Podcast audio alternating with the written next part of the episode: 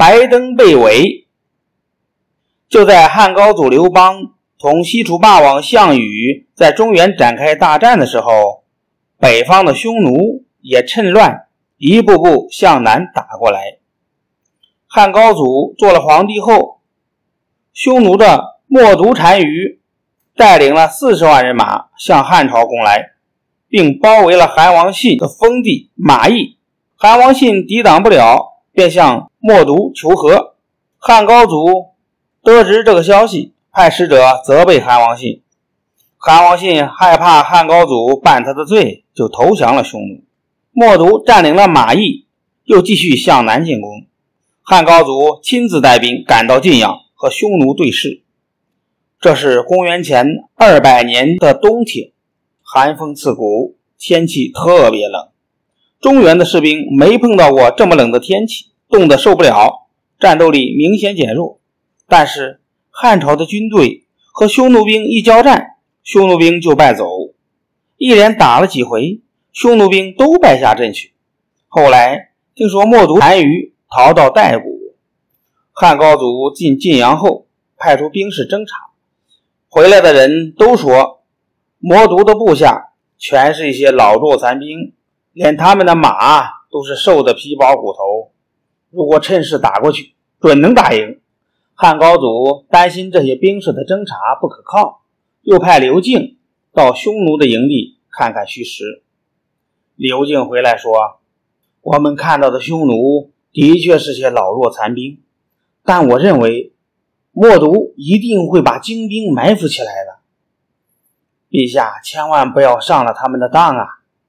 汉高祖听后大怒，说道：“你胆敢胡说八道，是想阻拦我进军吗？”说完，命令士兵把刘敬关押起来。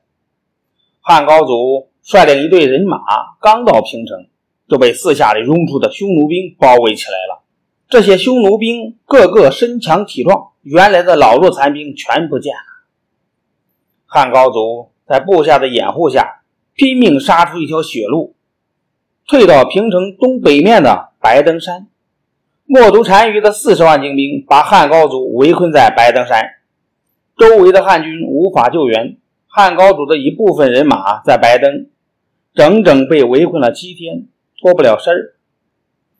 后来，高祖身边的谋士陈平打发了一个使者，带着黄金珠宝去见冒毒的颜值，也就是匈奴的王后，请他在单于面前说些好话。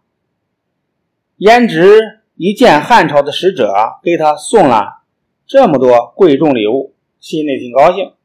当天晚上，颜值对冒毒说：“我们。”即使占领了汉朝的地方，也没法长期住下来。再说，也会有人来救汉朝皇帝。咱们不如早点撤兵回去吧。默读听了胭脂的话，第二天一清早就下令将包围圈闪开一个缺口，放汉兵出去。经过这次险情，汉高祖知道汉朝没有力量再去征服匈奴，只好回到长安。以后匈奴一直侵犯北方，使汉高祖大伤脑筋。他问刘敬该怎么办。刘敬说：“最好采用和亲的办法，大家讲和，结为亲戚，彼此就可以安安稳稳的过日子了。”汉高祖同意了刘敬的建议，派刘敬到匈奴去说亲。默读当即同意了。汉高祖挑了一个宫女所生的少女，假称。是大公主送到匈奴去，默读把她立为胭脂。从那时候起，汉朝开始采用和亲的政策，跟匈奴的关系暂时缓和了下来。